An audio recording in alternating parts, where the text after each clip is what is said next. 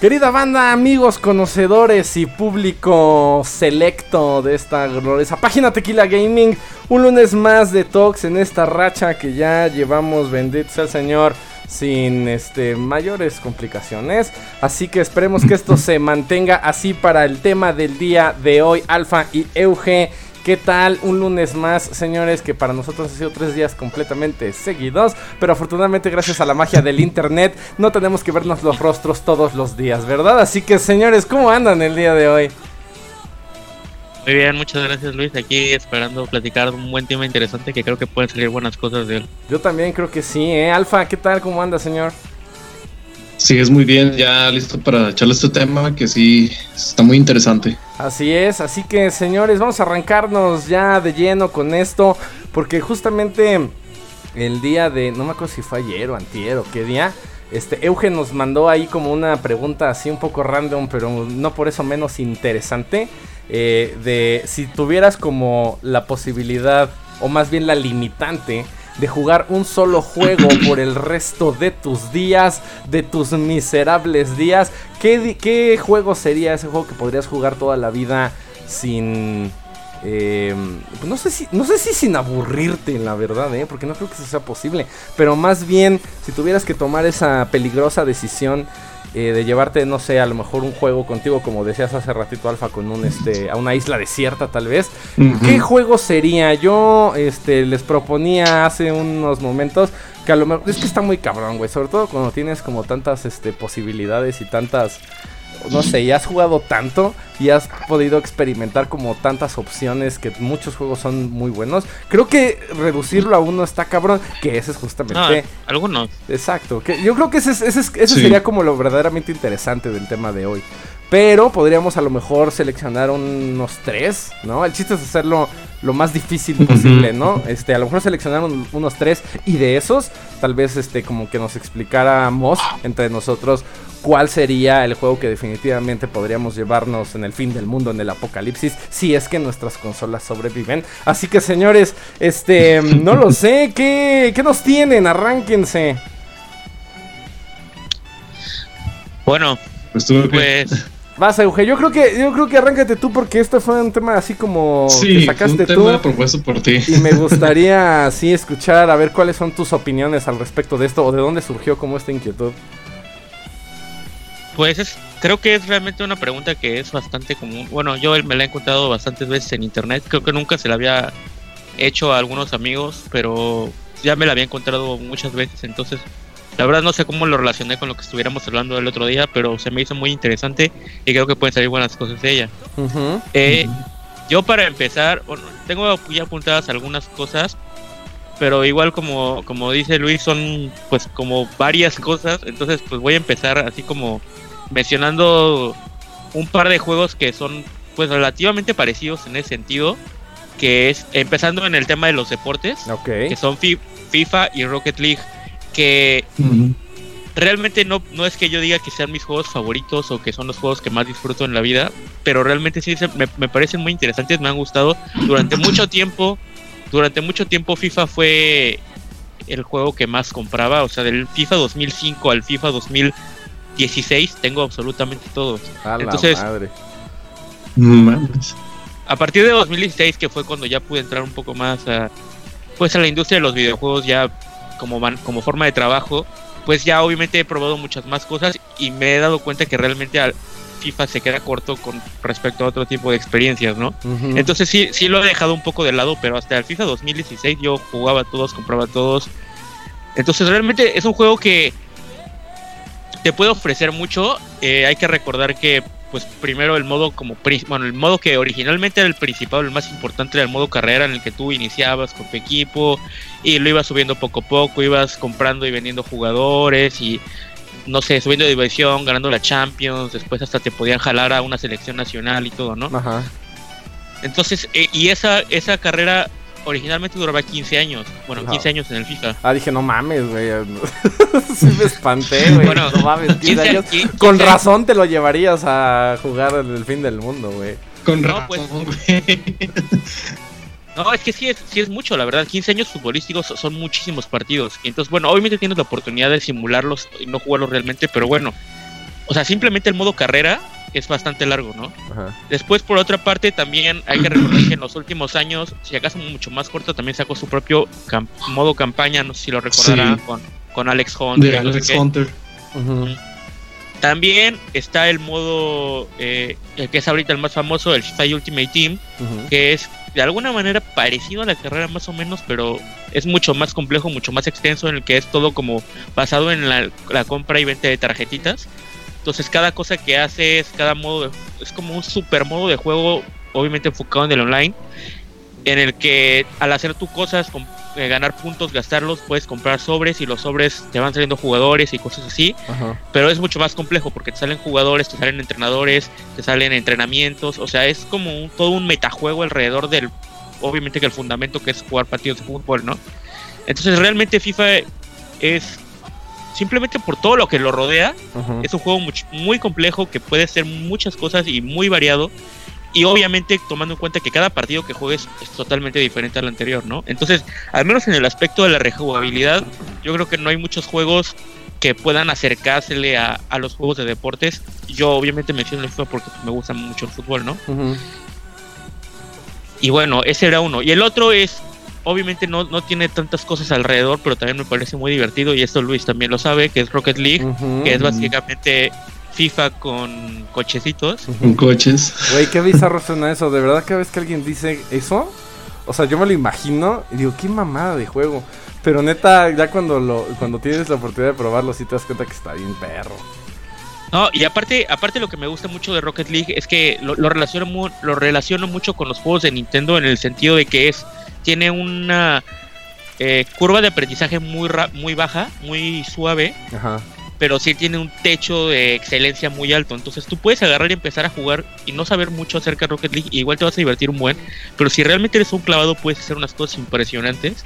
Ahí el buen Luis tiene algunos, algunos videos de algunos mejores goles ahí en el canal. Entonces, entonces realmente si tú no sabes nada, puedes divertirte mucho porque realmente aunque parezca tonta la, primicia del juego, realmente es muy padre, muy interesante, puedes meter goles bien padres. Pero si realmente eres un clavado, puedes hacer cosas impresionantes, volar, echarte chilenas, pegarle volea, increíble. Y bueno, obviamente también fundamentado en el sentido de que cada partido es diferente al anterior, ¿no? Entonces igual con lo mismo, rejugabilidad infinita. Ok, oye, yo tengo aquí una, una, cuestión así como para ponerte un poco en aprieto. Este, porque, porque parte, o sea, estos dos títulos que mencionas, al menos digo, FIFA creo que no tanto, pero al menos Rocket League sí tiene, o sea, parte de lo que hace que tenga gran replay, value es justamente la conectividad online. O sea, porque si has jugado, no sé si las personas que nos vean lo han jugado siquiera, pero tiene como su modo, pues, campaña. Eh, que, bueno, ni siquiera es campaña, es como, pues, el modo de un solo jugador. Es como temporadas, ¿no? Y, y, la verdad es que ya, o sea, una vez que ya como que tienes un buen agarre de las mecánicas del juego, este, la computadora en la máxima dificultad, pues la verdad es que no representa mayor peligro ni mayor este problema a la hora de estar jugando Rocket League. Pero, o sea, creo que justamente uno de las de las de, las, de los fundamentos de, Rocket League y de cualquier título como de estos de novedad, llámese, ahora sí no lo estoy diciendo de manera despectiva, ahora sí es una característica, o sea, este Battle Royales, etcétera, o multiplayer online pues ese es básicamente el chiste, la rejugabilidad, porque tienes la posibilidad de jugar con otras personas y cada partido siempre va a ser diferente, lo cual lo hace muy novedoso en sí mismo.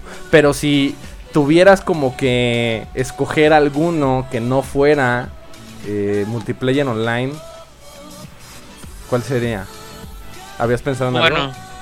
Sí, sí, sí había pensado, pero pues si quieren lo platico un poco. Ah, ok, ok, no, pero es que pensé que ya eran como como todos los tuyos. Ah, no tengo. Ah, bueno, entonces no comamos ansias. Y entonces, Alfa, platícame, ¿tú qué, qué habías pensado pues con esta pregunta capciosa y filosófica? Desde que Eugen nos hizo la pregunta, yo estaba. Me, tuve un chingo de aprietos mentales porque yo me imaginaba algo así como un juego que no puedas jugar en línea, como lo acabas de decir. Ajá. Pero yo pienso que si nos metemos así de objetivamente juegos que, no tengan una experiencia online, pues sí sería otro pedo. E, es que sí, Así que yo es, que podrías englobar como ambas experiencias. Más bien lo, que yo le preguntaba a era como porque pensé que eran los únicos que, que él tenía, pero no. de hecho, pues de hecho traigo, yo también traigo varios juegos. Eh, dos de ellos son online y otro es meramente offline. El primero sería Battlefield 4 ya había mencionado anteriormente que me encantan los shooters. Y mi juego favorito, sin lugar a dudas, en cuanto a shooters, es Battlefield 4. Lo tuve en Xbox 360 y le metí muchas horas. Después me lo compré en Xbox One y me pasaron todas mis estadísticas, todo lo que ya llevaba desbloqueado, lo que me pareció muy bueno y tuve oportunidad de seguirlo jugando y creo que es el juego en el que llevo más horas y a pesar de los años lo sigo jugando y no me canso porque tiene varios mapas, tiene varias cosas por desbloquear y aparte la, experiencia en Battlefield nunca es la misma. Puedes, puedes tomar siempre un rol distinto de soldado, ya sea médico, eh, ingeniero, francotirador. Y me gusta siempre estar cambiando de roles de soldado para pues que nunca sea el, juego pues igual. Claro, porque tienes que, tienes, que hacer tienes que hacer diferentes cosas durante la partida. Así es. Contrario a, no sé, Call of Duty, no tienes que estar eh, corriendo por el mapa buscando un enemigo para matarlo, sino que tienes que trabajar en equipo y es algo que me gusta mucho. Okay. Y yo creo que por eso Battlefield 4 es, mm, sin lugar a dudas, mi shooter favorito. Ajá. Aparte de que me gusta esto de que no tienes que comprar las armas o el equipo que quieres desbloquear, sino que si quieres un rifle de francotirador, tienes que realizar algunas tareas que te dan para desbloquearlo. Por ejemplo, matar a 15 enemigos con disparos a la cabeza, mmm, de destruir dos vehículos, por decir ejemplos. O sea, la, la progresión está ligada. las armas, o sea, la progresión de las armas está ligada a las actividades particulares que realices. Sí, exacto. Lo que tú hagas con tu rol de soldado es lo que te va a desbloquear nuevas armas o equipo. Ajá. Y repito, es algo que me gusta mucho de este juego. Mm, sin mencionar el, modo campaña, que también tiene varias cosas por desbloquear. Y es un aspecto que, si bien a muchos no les gustó la historia, es un modo que yo también disfruto porque lo he pasado en todas las dificultades. He tratado de mejorar mis estadísticas. Ajá. Porque también, también mide tus estadísticas el modo campaña. Y eh, pues el multijugador ni se diga, tiene varios modos de juego, tiene varias cosas por desbloquear, como ya dije. Así que no creo que me llegue a cansar porque mm, si llegara a ver mis horas de juego que tengo ahorita, yo creo que sí me daría casi un infarto, güey. tengo un chingo de horas de juego. Creo que he jugado más de, lo, de los años de vida que tengo. ok. Eh, es que yo. Pues, ah, dime. No, no, no, a ver, acaba tu idea, es que yo voy a decir otra cosa. Pues algunos pueden pensar, porque este güey no escoge Battlefield 5 siendo el más nuevo? Pues no. A pesar de que me gustó mucho Battlefield 5, em, lo veo muy inferior a Battlefield 4 en muchos aspectos. Las mecánicas del juego son muy distintas. aparte de que el Battlefield 5 tiene su modo Battle Royale, pero no me gustó mucho. Ya lo vieron en el video que me mataron muchas veces. me desilusioné un poco. Pero no, yo me quedo con Battlefield 4, sin lugar a dudas. Ok. Euge, ¿algo ibas a decir? Sí, es que te, quería decir a ti que eh, eso de como poner el limitante de lo que es online y offline, a mí me parece que no deberíamos hacer eso en esta plática porque cualquier juego que tenga, eh, o sea, que sea totalmente offline o online, siempre obviamente vas a llegar a tu tope cuando jugando offline y obviamente siempre quieres jugar, vas a querer jugar online porque siempre la gente siempre va a ser mejor que la computadora a los niveles más altos.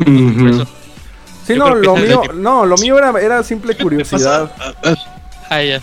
O sea, nada más era como sí, neta como que nada para... tenía un juego. Sí, no, eh, o sea, pero sí era como como curiosidad porque digo, eh, como te dije, o sea, efectivamente, pues sí, o sea, jugar contra un, otra persona nunca va a ser, o sea, nunca vas a llegar como a un top, pues. Pero si existiera como esa, imaginemos que no existiera en el online, creo que también sería como interesante ver qué juego, a pesar de que ya te lo, te lo sepas de pies a cabeza, podrías jugar siempre. Bueno, es que no sé, a lo mejor es que yo estoy pensando como, como por las propuestas que yo había pensado. Este. A ver, menciona una. Pero bueno, la primera Es que bueno, hay, hay tres. No tiene que ver. La primera que voy a mencionar, que es así mi top 1, no tiene que ver con esto que te estoy diciendo, pero las otras dos sí. Entonces, ahorita si quieres regresamos ahí. Porque, este, yo creo que un juego que sí podría yo jugar indefinidamente por siempre toda la vida sería este pues Tetris Attack. ¿No? Y que efectivamente, esto ya también ya se los había yo comentado a ustedes. Es un juego que pues, es un puzzle. Ento- y eso además un puzzle eh, que cada... Ajá. Cada vez que lo juegas es diferente. O sea, los, los niveles Sí. se generan random. Entonces, digo, no importa este qué tan qué tan máster te puedas volver como en dominar las mecánicas del juego, porque a final de cuentas los, los niveles siempre se generan random. Entonces siempre va a haber un nuevo reto. Puede ser muy cabrón y muy bueno y, y- y jugarlo en la dificultad más alta. Pero, pero siempre va a haber como un reto nuevo. Y además, eh, tratándose de las, este, del tipo de, de juego que es, pues te mantiene como activo mentalmente. Es que yo sí, yo también generalmente sí me, sí me este, imaginé como estando en una isla desierta, en un futuro apocalíptico. Así como algo que me mantuviera como activo y despierto mentalmente, pues a huevo tenía que ser algo como Tetris Attack, algo que me mantuviera como ejercitándome la mente constantemente. Digo, Tetris Attack o, o, o Puzzle League 64 o Panel de Pon, o sea, cualquiera, cualquier panel de Pon en cualquier versión es exactamente lo mismo. Es que a mí fíjate que realmente, o sea, si te quieres poner, o sea, si lo quieres ver de una manera muy fundamental, podrías considerar a Tetris Attack como un juego puzzle roguelike, ¿no? Porque siempre cambia. Ajá. Pero es que a, a mí ese tipo de juegos no, no me gustan mucho, no, no me gusta, no me gustan esos juegos que te presentan los mismos elementos pero cambiados ligeramente cada vez. No sé por qué realmente nunca, nunca he entendido por qué me desagrada eso, pero todo ese tipo de juegos que es lo mismo pero un poco diferente. O sea, como que preferirías tener como todo ya más estructurado y, o sea, que ya supieras exactamente como qué va a pasar. Ajá, o sea, tal vez ahorita en, esta para esta plática en particular es como no mames, pero o sea, en general Ajá. no, no me encantan. Por ejemplo, eh, el. ¿Cómo se llama? El de Crypt, Crypt of the Necrodancer. Ah, qué buen juego. Ese también es, es roguelike, ¿no? Ajá. Este. Y vaya, sí lo jugué, me divertí un poco. Pero sí me llegué a desesperar, que es como de puta madre. Entonces, cada, o sea, cada vez que juego es diferente, ¿no? Entonces Ajá. siento que ahí sí la, la perspectiva sí es muy, muy dual entre la- los que les encanta que sea así Ajá. y los que literal odian eso. Y yo soy lamentablemente de otro grupo. Pero, Pero- pero sí- entiendo- Los, este, los juegos de deportes pues, son como eso, ¿no? Nada más como multi... O sea, la, la parte que lo genera es el multiplayer. Sí, sí, sí, sí. O sea, sí se parecen en ese sentido, claro, porque cada partido es diferente. Pero no sé por qué yo lo pienso que es pienso que es diferente, porque no es como el colocado de los elementos, sino que no sé, no sé por qué, pero no es exactamente lo mismo. Ah, no, qué- no sé si me explico. Porque una, una cosa es una cosa es la manera en la que se estructuran todos los niveles y otra cosa es la manera en la que se comporta la inteligencia artificial. Ajá. O sea, son cosas diferentes. Sí, bueno, ok. Entonces, ajá. en el FIFA, pues la cancha siempre va a ser la misma. Sí, los claro. jugadores siempre van a ser lo mismo. Simplemente la, la, la inteligencia artificial se comporta de manera diferente. Ajá. Ok. Sí, fíjate, qué cagado. A mí sí me resulta como... Me parece como lo mismo, exactamente. Sí, a- o sea, primero sí, sí, sí. Pero, Bueno. pero pues hay, hay sí, hay, hay, hay cosas que pues generalmente no le hacen clic a uno y ya se chingó. No, que les ha pasado que te han dicho, bueno, creo que sí nos ha pasado a nosotros tres. Así como que por más que te dicen de no mames, ese juego está bien chingón, deberías jugarlo y además está, tiene todas las buenas reviews del mundo y la chingada. Y lo juegas y dices, pues, no, güey, o sea, no como sé. la, ni como Strange, ¿no? o sea, lo estaba pensando nada más que no lo quería decir. Pero no, ya dije que sí le voy a dar una oportunidad. Ya dijiste que lo Ya, sí, ya, ya- ya dije que sí, güey. Pero, pero sí, es una cuestión ya meramente de gustos y tampoco se trata como de saber por qué sí o por qué no te gustan ese tipo de experiencias, güey. O sea, simplemente pues, es- pues no y ya se chingó, ¿no? Este, pues Euge, a ver otra, otra opción. Me sigo con eh, probablemente uno de los. O no es un trío, pero son pues, básicamente mismo, muy parecidos. yo, yo también pensé lo mismo, dije, guiño, guiño, güey. Un trisom a echar pues. Juegos de estrategia en tiempo real que tal vez porque los jugué de chiquitos, pero a pesar de que ahorita no me encantan los juegos de estrategia, esos en particular siempre los podría jugar, que son Age Age, of Empires. Age of Empires, Age of Mythology y StarCraft. Ok. Esos Güey, tres jugaste. juegos- Ah, Disculpa que te interrumpa. ¿Jugaste Empire, Empire Earth? Alguna vez, pero muy ligeramente, no, no bien, no, no en comparación, pero sí medio me Bueno. acuerdo. Eh, primero di tu idea y ya mejor después lo digo para que no la pierdas. Órale. Pues Age of Empires, Age of Mythology y StarCraft son, como saben, tres juegos muy parecidos, que es estrategia en, en tiempo real, eh, recolección de recursos, eh, creación de edificios, creación de unidades, y básicamente es partirte tu madre contra otras personas, ¿no?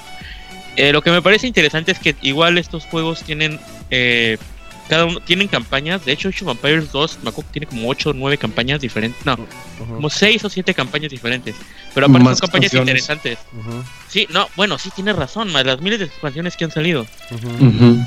Pero yo me acuerdo que tenía la historia de Gengis Khan, la historia de Attila el Uno, la, histo- la historia de Juana de Arco, la historia de William Wallace, o sea, me parecían súper interesantes. Luego la esta- StarCraft, también la de campaña también es muy buena. Y Age of Mythology también, la, la campaña original como la de la expansión de los titanes, también muy buenas campañas, muy interesantes. Porque te van contando una historia y, y tú la vas resolviendo a través de pasarte los, eh, los escenarios, ¿no? Que no, que no son nada fáciles realmente. Si tienes que ser muy hábil con las manos y con tu eh, gestión de recursos y todo, realmente sí, sí es como tú dices, de que tienes que pensarle mucho realmente, sobre todo si tienes a la computadora en los niveles de los más difíciles de dificultad, porque sí te parten la madre rapidísimo. Entonces son, son muy, muy padres. Y cuando te pones en modo alea- no sé, modo aleatorio, modo estándar, modo mapa normal, Ajá.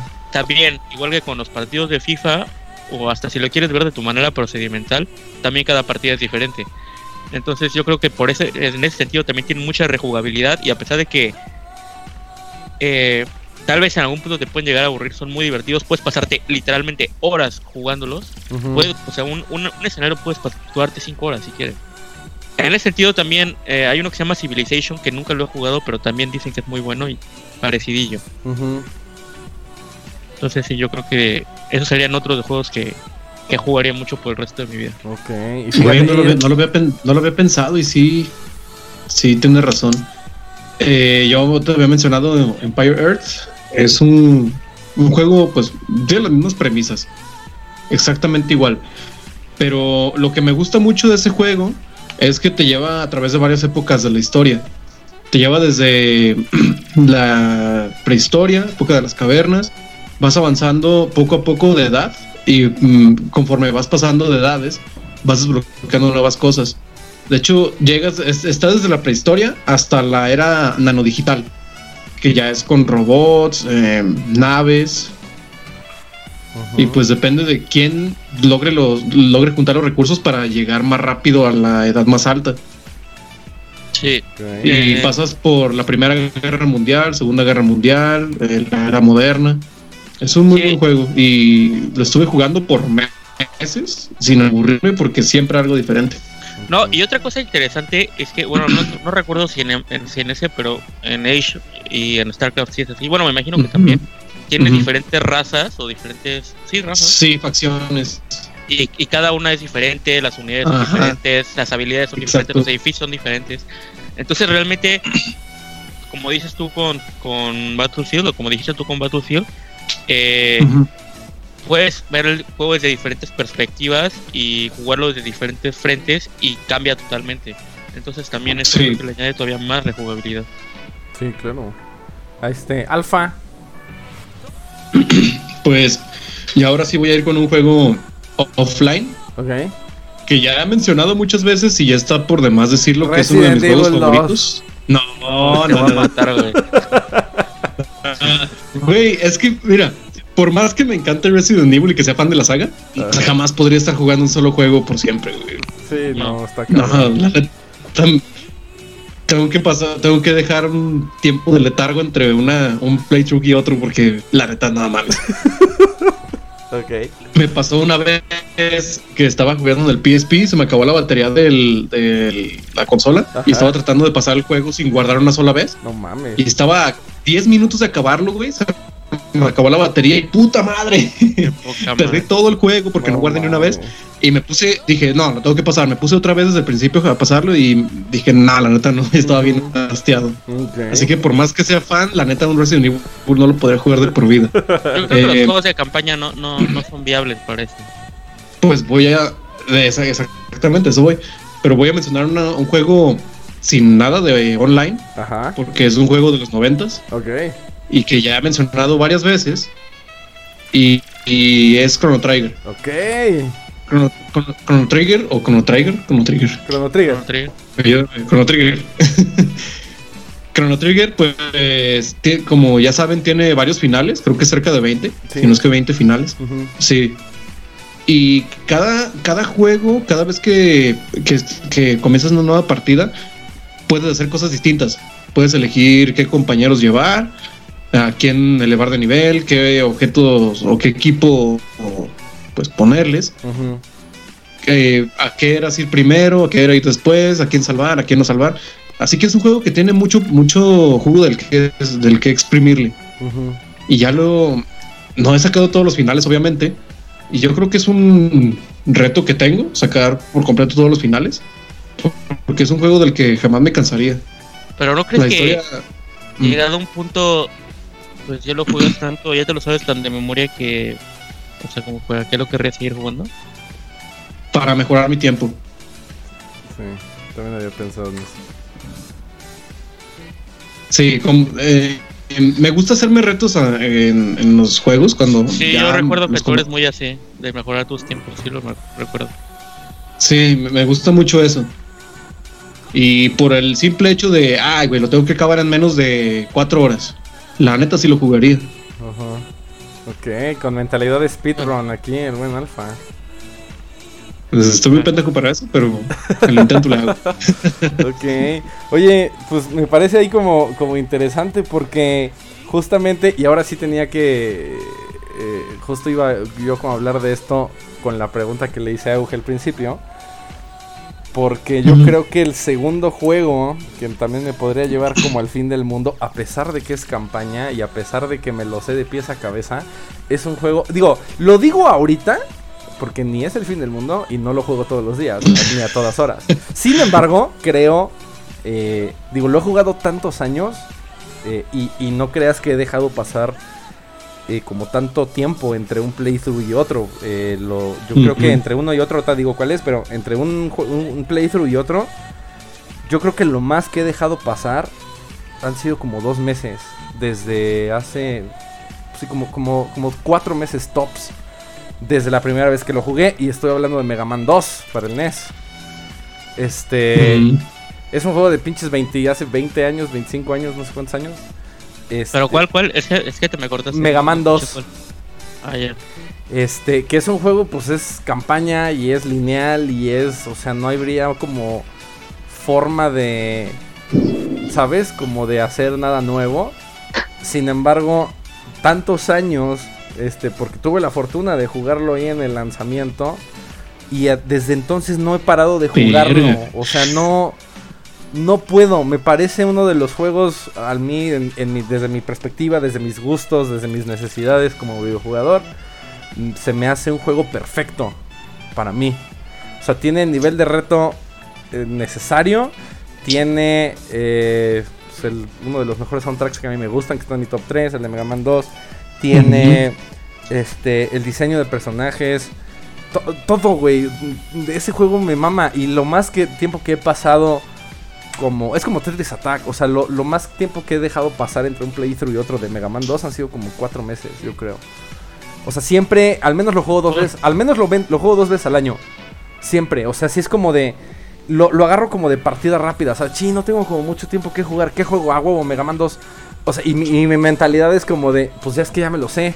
Entonces no tengo que pensar. Es algo que puedo agarrar rápido. Ya me sé el orden de los jefes, de los bosses. Ya sé a qué jefe le hace daño, qué arma. Y, y nada más es. O sea, a pesar de eso, por ejemplo, ahorita que estábamos hablando de los speedruns, cuando que lo mencioné, justamente ha habido como esta... eh, Una de las cosas que me gusta de los, de los speedruns es que hay como esta constante mejora de los tiempos. No como lo que pasó recientemente, creo que si vieron la nota, con eh, Mario 1. El güey que, que rompió así todos los pinches récords. Y creo que, o sea, físicamente dentro del juego ya no es posible hacer un tiempo menor que él, que fue de 5 minutos 49 segundos, me, parece. Pero al güey le tomó años enteros poder llegar a ese punto. Entonces yo lo veo, por ejemplo, ese juego como si me lo tuviera que llevar a algún lado. Para empezar no me molestaría este, jugarlo una y otra y otra vez porque es un juego que de todas formas pues juego mínimo, pero mínimo. O sea, te estoy hablando de mis peores momentos. Mínimo lo juego dos veces al año. Entonces no tendría como problema en rejugarlo como tantas veces nuevamente. Y aparte... O sea, tú también le tirarías al speedrun. Sí, o sea, como se me hace como súper interesante poder romper los límites de la... Ajá, tus de- propios límites. Bueno, como los tu- tanto tus propios límites como los límites de la máquina propia. ¿Sabes? O sea, es, es como Ujú. casi casi a convertirte en un Taskbot y, llevarlo así al pinche extremo imposible, güey. Que ya no se pueda bajar el tiempo ni un minuto más. Porque esa es una de las formas en las que yo juego Mega Man. Como es este. Digo, como lo uso para partidas rápidas, yo sin quererlo y sin buscarlo, he estado como intentando jugarlo cada vez más rápido. O sea, quiero ver como. O sea, mi mentalidad no es, no es tanto como de romper el, mi, mi mejor tiempo, porque no me cronometro. Pero más Pero bien es como ver qué, a- a- qué tan rápido puedo llegar en este tiempito que tengo para jugar, en estos 10 minutos, en estos 15 minutos que tengo para jugar. A huevo agarro Mega Man 2, lo tengo para todas las putas plataformas posibles, entonces en cualquier lado puedo como agarrarlo y a ver hasta dónde puedo llegar en estos 10 minutos. Y eso me, me- se me hace a mí como una manera nueva de poder estimula, experimentar un juego. Ajá, es como, exacto. Es como una estimulación así como personal que no dices, ah, puta, pues ya me voy a sentar a jugar otra vez esta mierda. O sea, creo que creo que cualquier juego realmente podrías jugarlo por tiempo indefinido, no sé lo que ustedes opinan. Cuando el, el que genera como nuevas formas de jugar el juego, pues eres tú mismo. eres tú mismo. ¿no? Entonces, o sea, creo que cualquier juego podría ser. Por ejemplo, un juego, un jue- uno de los juegos, perdón, como side note, ya para cerrar este segundo punto, este, que me maman, me, me maman así los pinches, este, las novelas gráficas, pero por ejemplo, un juego de novela gráfica, ese sí que puta hueva. O sea, jugarlo, este, por tiempo indefinido por el resto de mis días, no mames, espéreme tantito, güey. O sea, eso Como sí es- llevarte un libro y leerlo. güey. Exacto, güey, es exactamente eso. Digo, no mames, porque estaba pensando justamente como en Phoenix Wright o en algo así parecido que también me gusta mucho, pero dije, no, qué puta hueva. O sea, me gustan y los podré rejugar, pero no, ya, o sea, la neta no. Y algo que realmente sí me podría estimular sería, eh, en, específico de este punto, pues sí, Mega Man 2, yo creo.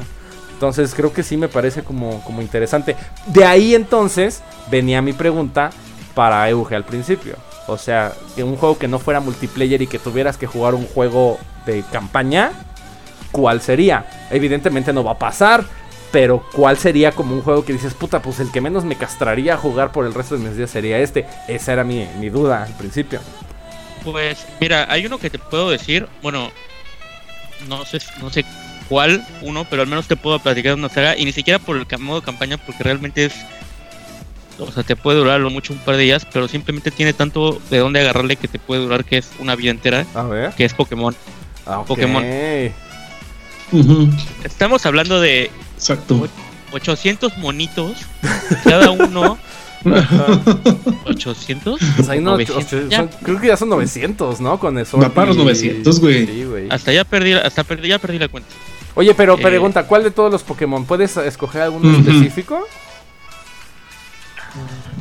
Bueno, pues si, si nos vamos a esa, pues obviamente elegiría uno de los últimos. Elegiría Son, Sony Moon o Ultra Ok. Sun y Ultramoon. Ok, va, va, Porque va. son los que más Pokémon tienen. Ok, ok, va. Porque realmente cuando llegas a un punto en el que ya te acabaste la liga, realmente lo único que queda es eh, pues capturar más Pokémon, eh, hacer equipos competitivos y eh, la básica es obviamente enfrentarte contra la, contra la liga una y otra y otra vez, pero pues, se puede llegar a tornar aburrido. Ajá. Pero afortunadamente des- desde la segunda generación hay unas como edificios eh, que bueno cambian según el juego que son como donde los enemigos eh, o sea todos los Pokémon se ponen al mismo nivel y los enemigos tienen equipos más eh, competitivos entre común- aunque sea la computadora Ajá, porque obviamente es, es mejor jugar en línea claro. pero aunque sea la computadora los- la computadora tiene equipos más eh, más competitivos, que realmente te pueden a ti desafiar como entrenador. Ok. Está, teníamos la Torre de la Batalla en la segunda generación, teníamos la Frontera Batalla en la tercera generación, teníamos el, el Subterráneo en la cuarta generación. Entonces, vaya, en, en, en, en esta última se llama el Árbol de la Batalla. Y entonces en, eh, ahí eh, los, los entrenadores, entre más rápido, entre más lejos llegues, entre más larga sea tu streak de victorias, más perros se, ponen, se, empie- se empiezan a poner los entrenadores. Eh, tienen Pokémon más evolucionados, más fuertes, con mejores ataques, con mejores, eh, no sé cómo decirlo, valores. Hay, una, hay maneras en las que tú puedes entrenar a tus Pokémon que no son palpables a simple vista, pero lo- los puedes optimizar a lo máximo, ¿no? Ajá. Para hacer que tengan el máximo ataque disponible, así básicamente llevando el juego a sus límites. Entonces también hacen eso, eso, eso con sus Pokémon. Te salen, eh, puedes pelear contra Red, puedes pelear contra Blue, puedes pelear contra Lance. Entonces son los mejores entrenadores con los mejores Pokémon, con los mejores ataques. Entonces realmente es una manera, pues también tiene una gran rejugabilidad porque obviamente, bueno, y obviamente tomando en cuenta todos los diferentes ataques de todos los diferentes Pokémon y todos los diferentes objetos que les puedes poner, entonces sería una manera de enfrentarte a ellos, o bueno, enfrentarte a esos lugares que estoy mencionando Ajá. con diferentes equipos, porque tienes 800 Pokémon a tu disposición para que tú se te ocurra hacer los equipos que puedas, con los ataques que, que quieras, con los diferentes objetos que quieras. Entonces realmente es el, pues tu imaginación es el límite. Entonces Ok. Yo creo que también Pokémon es uno de los juegos que más rejugabilidad pueden tener. Y bueno, obviamente todo el tiempo que te vas a tardar en capturar a los 800 Pokémon, ¿no? Sí, claro. Entonces, Ok. Oye, Euge, eh, pregunta del millón y dejando de lado cuál Pokémon tenga más contenido y más jugo que sacarle. ¿Cuál es tu juego de Pokémon favorito? yo creo que es Pokémon Esmeralda. Sí, güey, no mames. A huevo. ¿Por qué? Yo Yo, creo que- quiero saber yo- por qué. Tengo un que chingo de cariño a Esmeralda, güey. Sí, la neta Es mi juego, sin, sí, sin lugar a dudas, mi juego favorito de Pokémon, güey.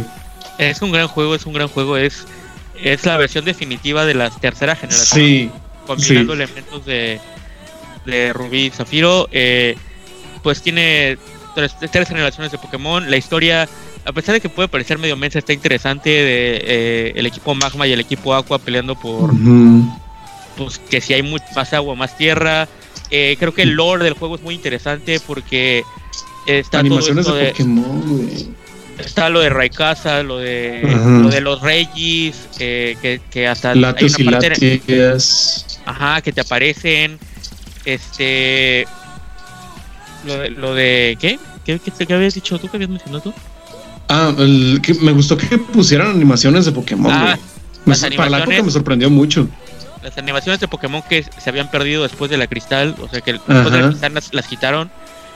Y sobre todo, yo creo que más que nada es porque es el juego que más, bueno, obviamente capturé todo el Pokédex. Yo, yo creo que lo que más me gustó fue la, la frontera batalla, la batalla Ajá. Porque les digo que es la primera vez que yo me enfrenté a este tipo de reto en el que los entrenadores era como una especie de mini liga, o como un parque de diversiones que tenía diferentes edificios y cada edificio tenías que pelear, ¿no? Y si ganabas mucho llegabas contra un jefe. Ujú. Pero esos jefes tenían legendarios. Entonces imagínate tú, Ujú. Ah, pobre morro de 12 años, 13 años, con tu equipo pendejo capturado al azar, ganarle, ganarle a güeyes que tenían uh, equi- eh, Pokémon legendarios, la neta estaba muy difícil. Entonces yo creo que es de lo más orgulloso que he estado en mi vida, al menos de Pokémon. Entonces sí, yo creo que es mi juego favorito. Nice. Chingón. Aparte, bueno, la música, la música increíble. Respect. Te ganaste mi respeto. Gracias.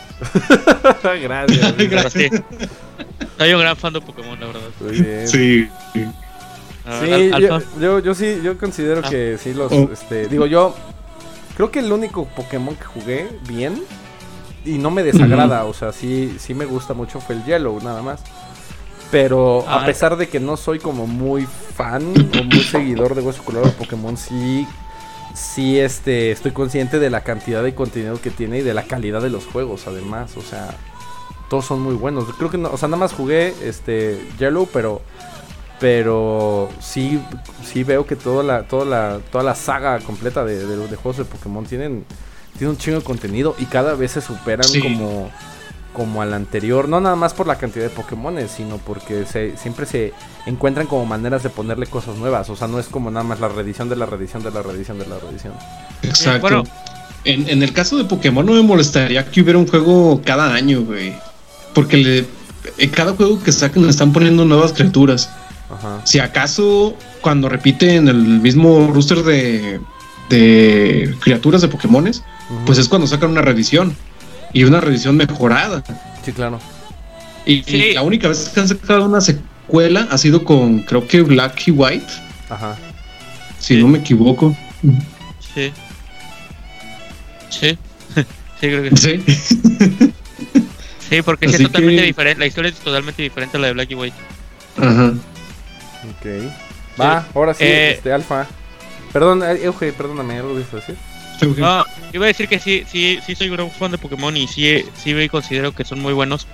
Pero sí, una gran crítica que tiene la, gente es que como que Game Freak, eh, los desarrolladores de Pokémon, como que les ha faltado un poquito de ganas de, innovar, porque hace unos años con la llegada del Switch y eso, vimos que Zelda rompió esquemas y todo.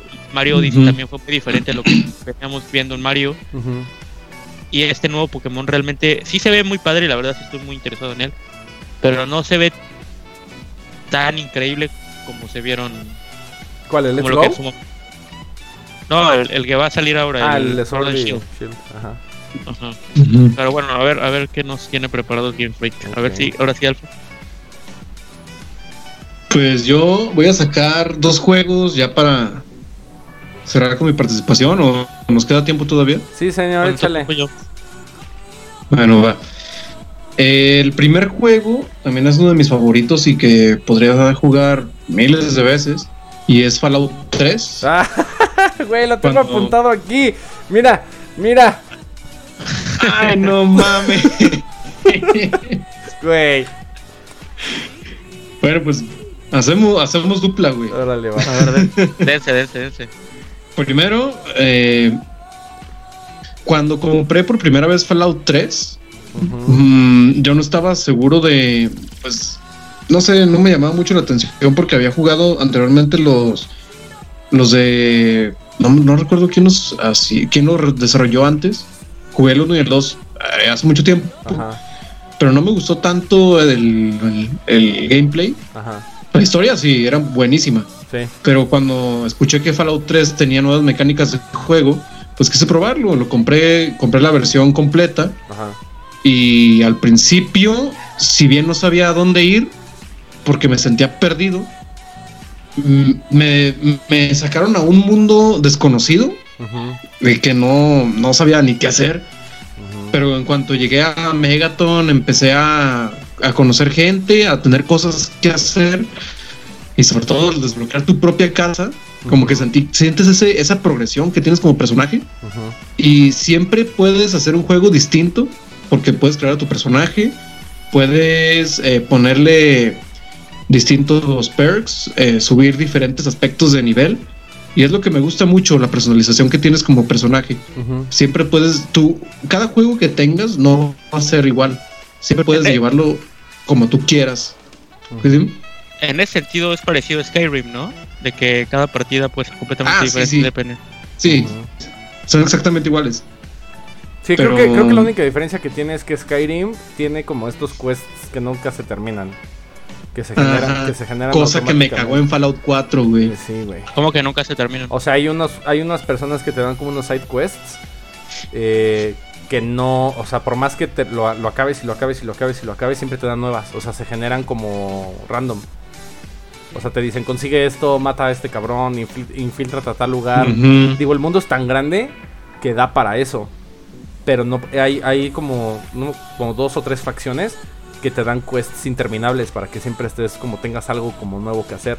Pero fíjate que no, bueno, no sé lo que diga Alfa, pero creo que no se siente tan chido eso. Al menos no, en Skyrim sí, me, sí, me, dio hueva. O sea, fue como hice dos, tres, dije, ahí vaya. Sí, exacto. La, la verdad, eh, Fallout que me desagradó mucho de Fallout 4, esas cosas interminables. Yo me salté a la siguiente generación por Fallout 4 definitivamente. Yo no veía la necesidad de, de saltarme a la actual generación pero fue una de las razones por las que me compré mi Xbox One. Y cuando tuve Fallout 4, que fue uno de los juegos que más he esperado en mi vida, me decepcionó mucho ese aspecto de que Preston, Preston Garvey se llama, y algunas otras facciones te dan quests interminables como de ve a ayudar a estos aldeanos.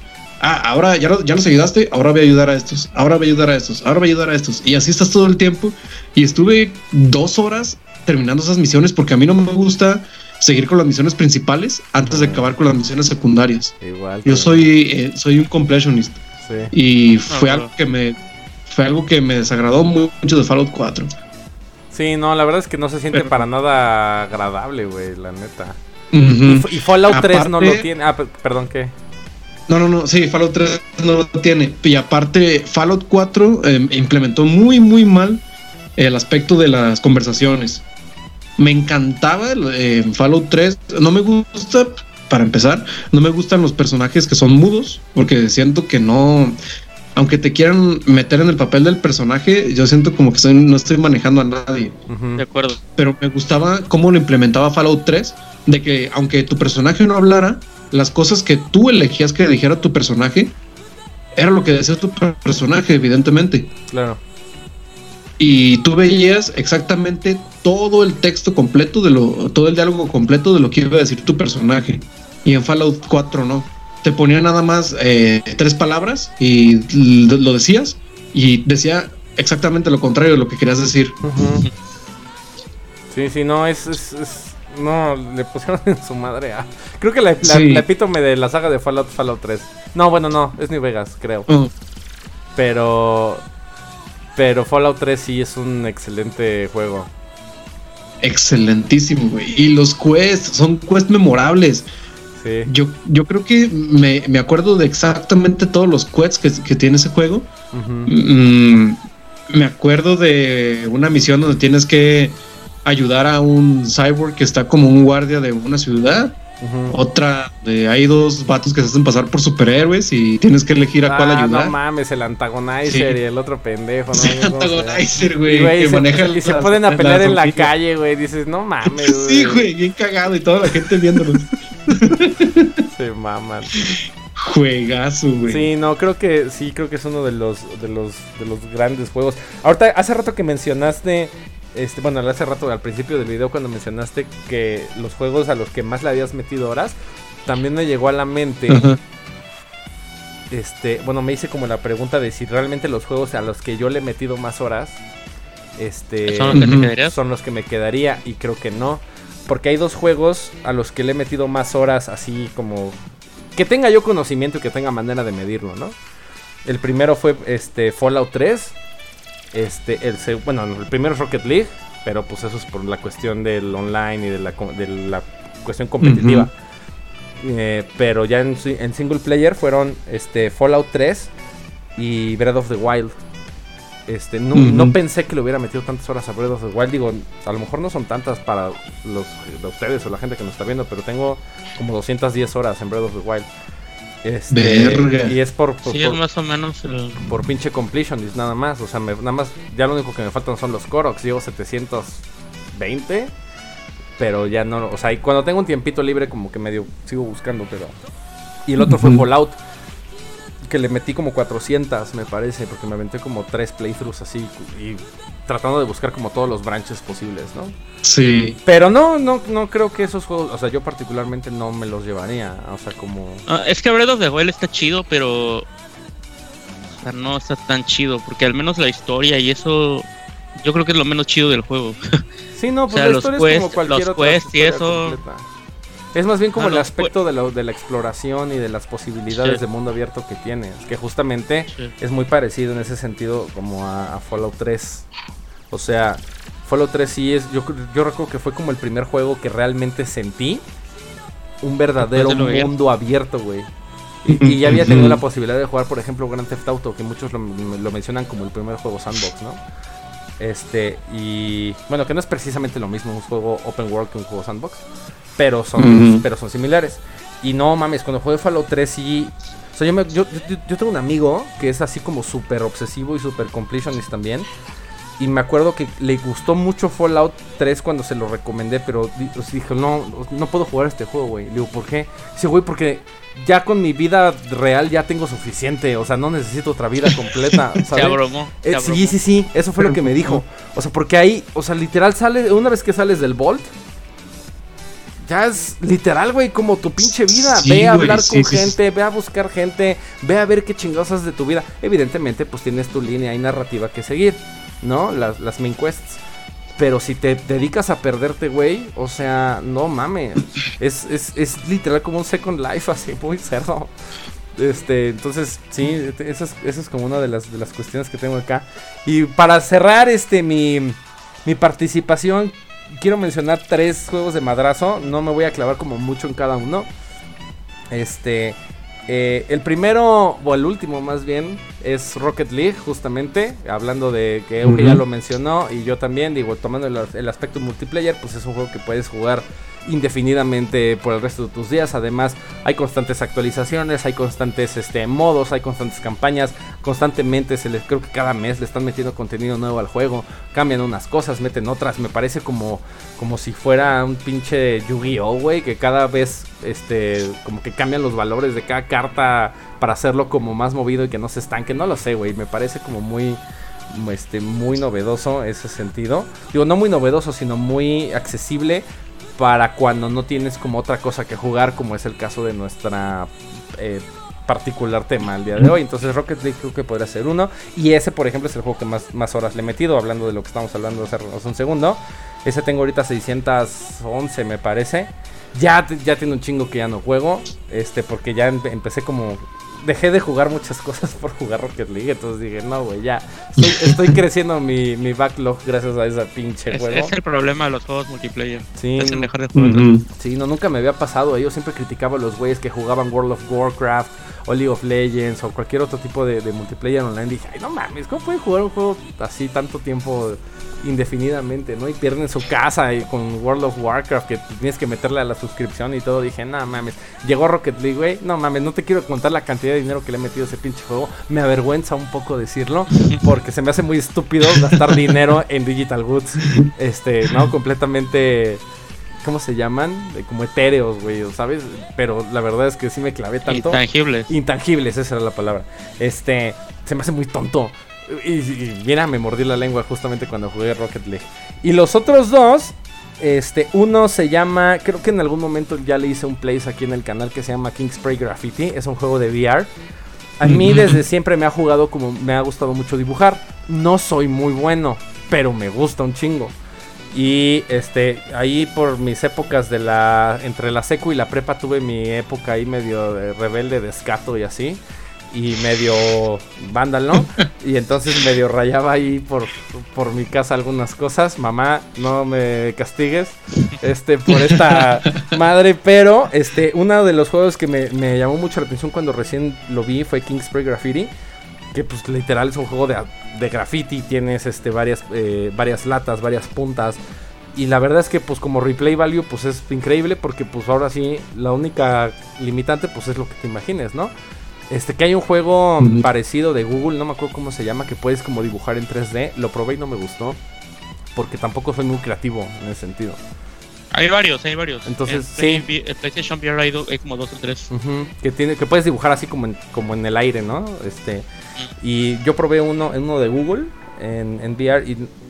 O sea, está chido, pero como soy muy poco creativo, o sea, juegos como de como de crear tus propias experiencias no me gustan tanto no porque no me guste el juego, sino porque soy tan güey, tan, tan medio poco creativo en ese sentido que siento que los estoy desaprovechando. O sea, por eso nunca le entré, por ejemplo, a, juegos como Mario Maker, por ejemplo. Porque decía, o sea, lo probé un rato y dije, pues ya, ¿qué hago, güey? O sea, siento que estoy muy pendejo y siento que cualquier cosa que hago nunca es muy buena. Y con King's Graffiti. Mario Maker. Sí. Y con King Spray Graffiti, pues me gustó porque además tienes como la posibilidad, que es uno de los aspectos que me hace jugarlo mucho, porque tienes en tu como en tu brazalete este que tienes aquí o tu paleta tienes este una selección de estaciones de radio. No sé de dónde las sacan. Sé que están están eh, broadcasteadas en vivo. No sé si es del mismo servidor del juego pero tienes puta no sé 80 creo que son pocas 80 estaciones diferentes de diferentes géneros este, de, de, Te de- puedes de perder ahí, música, y te puedes oyendo perder música oyendo música. Y una de las cosas que me pasa es que tienen, tienen como cinco estaciones o seis dedicadas a música de videojuegos. O sea, dentro de la música de videojuegos y soundtracks, lo, están, lo tienen por géneros. Tienen 8-bit, tienen 16-bit, tienen este remixes, tienen este lo-fi, tienen este Vaporwave, o sea, pero todo eh, de soundtracks de videojuegos. Entonces, y nunca te ponen, una de las cosas que, me, que, me- que no está chido, es que no, nunca te ponen como el nombre o el título de la, de la mm, canción que estás Ujú. escuchando. Entonces, como, no mames, quiero escuchar esa rola porque nunca la había escuchado. Y todas las canciones que he escuchado dentro del soundtrack, o sea, bueno, dentro de estas estaciones de radio, sí te hacen así como perderte y sientes que estás como en un... Literal, esa es la palabra, güey. Como que te pierdes en tu pinche mundo, güey. O sea, yo me acuerdo que una vez este, jugué como seis horas y media. Pero yo, yo, eh, o sea, físicamente en mi reloj biológico yo sentía que habían sido como dos horas. Y entonces... ya Ah, no mames. Porque además no, o sea, no hay manera de traquear el tiempo allá adentro. Tienes como un relojcito, pero luego ni, ni lo pelas, ¿sabes? Estás aquí en tu pedo. Y de repente dije, ah, pues ya me voy a desconectar. Empecé como a las 4 y me quito ya esta madre y no mames, son las 11, güey. ¿En qué momento? O sea, no, no había, No ni, seas no había ni comido. Nada más empecé a sentir que me dolía la espalda aquí abajo por estar parado tanto tiempo. Porque además pues estás parado y medio te mueves así, pero pero no caminas, no haces nada. No hay Eso pasa un actividad. chingo con la realidad. No mames. Sí, güey. Un Sí, sí, sí. Y fíjate que siempre lo había sentido, pero lo había sentido como en el headset, así, puta, esto ya me pesó, o siento que ya estoy viendo como medio borroso, entonces ese, ese era como mi, mi tope. Y con esta madre, o sea, no lo siento en ningún momento. Puedes hacer como tantas cosas y pues te la pasa ahí. Escuché, y, y sobre todo yo era porque a lo mejor no dibujaba tan, tantas cosas tan chidas, pero más bien era por el soundtrack. Porque empezaba, terminaba una, empezaba otra, dije, ah, esa está chida, güey, hasta que termine esta rola, la, la, la. Seguía la otra, ay, güey, está chida también. Entonces te- te- ahí te sigues, güey, me seguís pinche 6 horas. Y el último, ahora sí, es Turok de Nintendo 64. Si pudiera escoger la versión entre Nintendo Uf. 64 y la versión de Night Dive Studios, es- escogería la de Night Dive Studios sin lugar a dudas. Es lo que siempre debe haber sido ese, ese juego. Este, y me pasa exactamente, la razón es porque me pasa exactamente lo mismo que con Mega Man. Este es, es un juego tan grande, tan vasto. eh, y tan con un soundtrack tan chido, con unas mecánicas de juego tan perras, ya sé dónde me van a salir los putos enemigos cada vez, ya lo sé. Y aquí nada más es a ver en qué momento lo puedo terminar, este, o qué tan rápido lo puedo, lo puedo llegar, o qué tan lejos puedo llegar. Porque así, creo que lo mencioné justamente en el place que le hice. Así jugaba Turok de niño, porque yo no tenía controller pack para el Nintendo 64.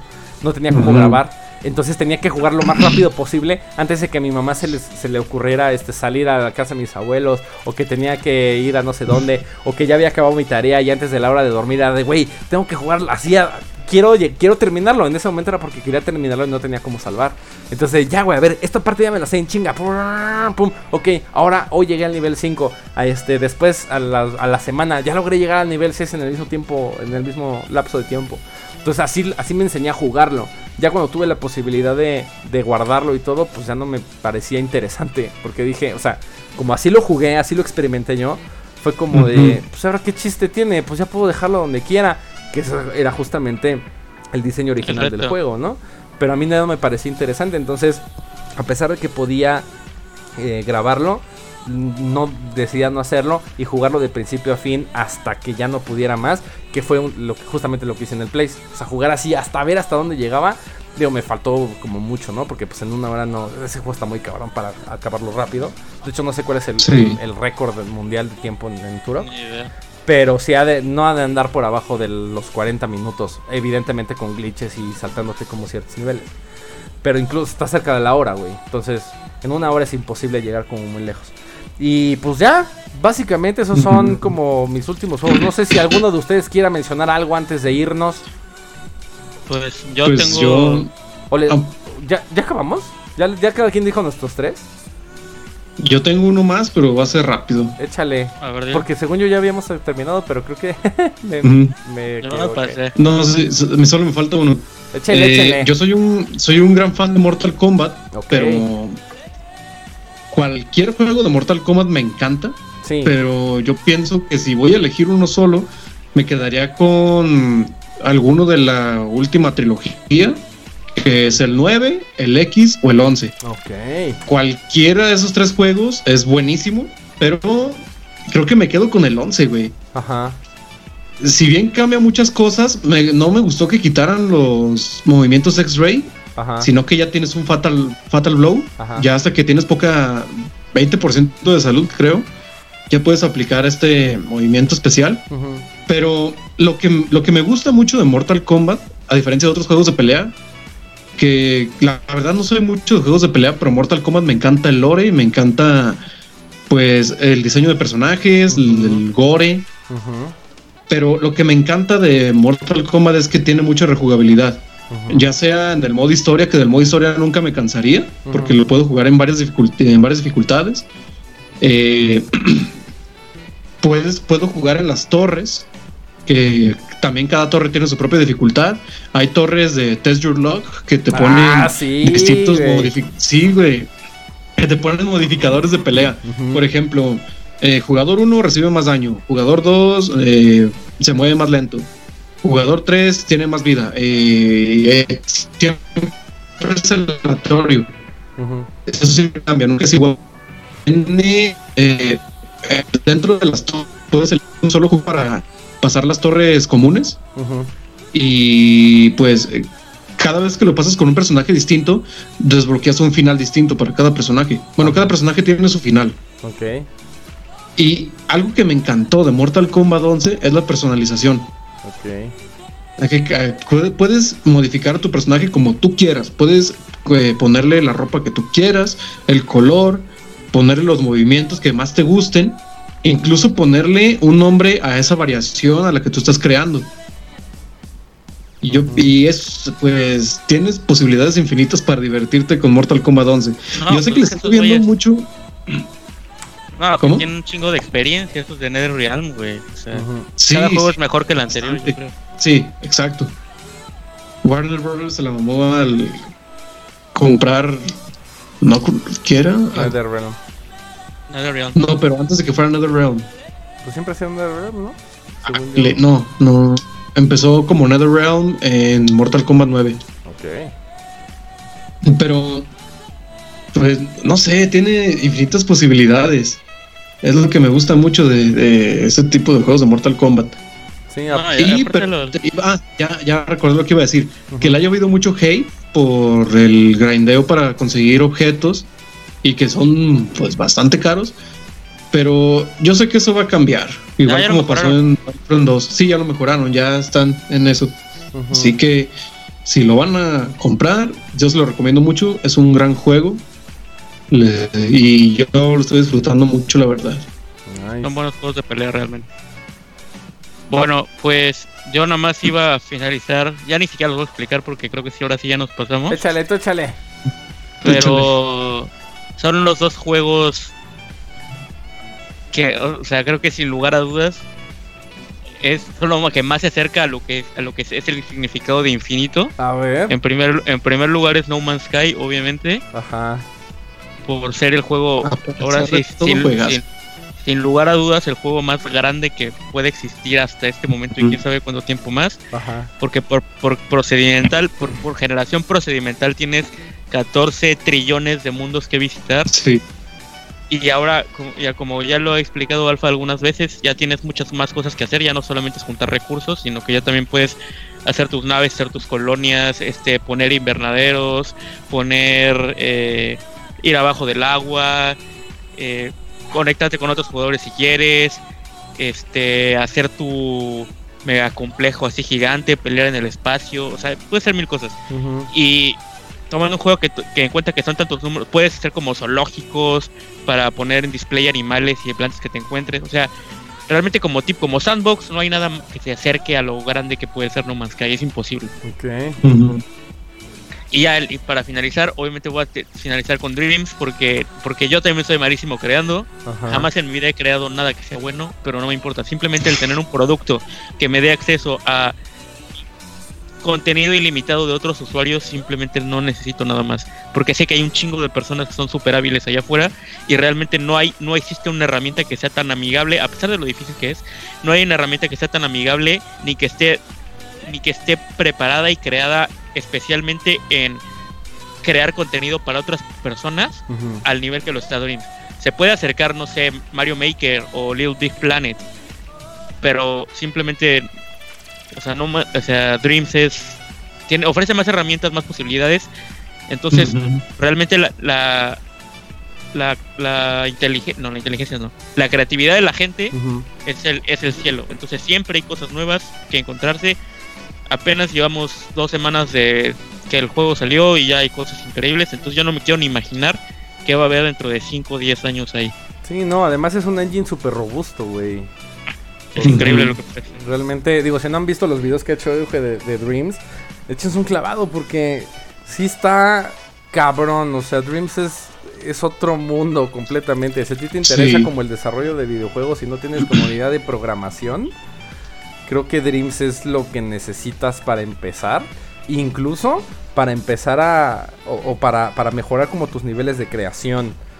O sea, una vez que ya puedas entender eh, después con el tiempo, si es lo que te interesa como de programación, todo lo que aprendiste en Dreams ya te va a dar como más que una base, ya vas a estar como muy avanzado. Dreams es como un, como lo, bien lo dijiste en, los videos, es un, es el juego de juegos, ¿sabes? Entonces... Sí, está cabrón. Sí, no, es, otro pedo, digo, no, yo no lo he, he podido probar, sin embargo, ya lo vi aquí con los videos y no mames, o sea, sí es, otro.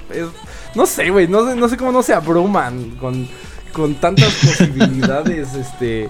No, está cabrón. Yo tampoco lo entiendo. Pero pues bueno, señores, ¿cuáles son los tuyos? Tú que nos ves, juego, eh, un juego o tres o dos, este, entre menos sean mejor. ¿Cuáles son esos juegos que te podrías llevar como a una isla desierta que podrías jugar toda la vida y por qué? Estaría súper interesante poderlo ahí leer en los comentarios. Pero nosotros nos vamos en este lunes de Talks. Gracias por habernos acompañado en una emisión más. Alfa y Euge, muchas gracias por esta agradable plática. Chido. Chido, bata. Y nos estamos viendo en la siguiente emisión de Talks. No te pierdas todo el contenido que tenemos para ti. Tenemos miércoles y sábado videos para todos los gustos de todos tipos de características. Like, comparte y por supuesto, ahí nos estamos viendo. Pásenla bien pinche suave,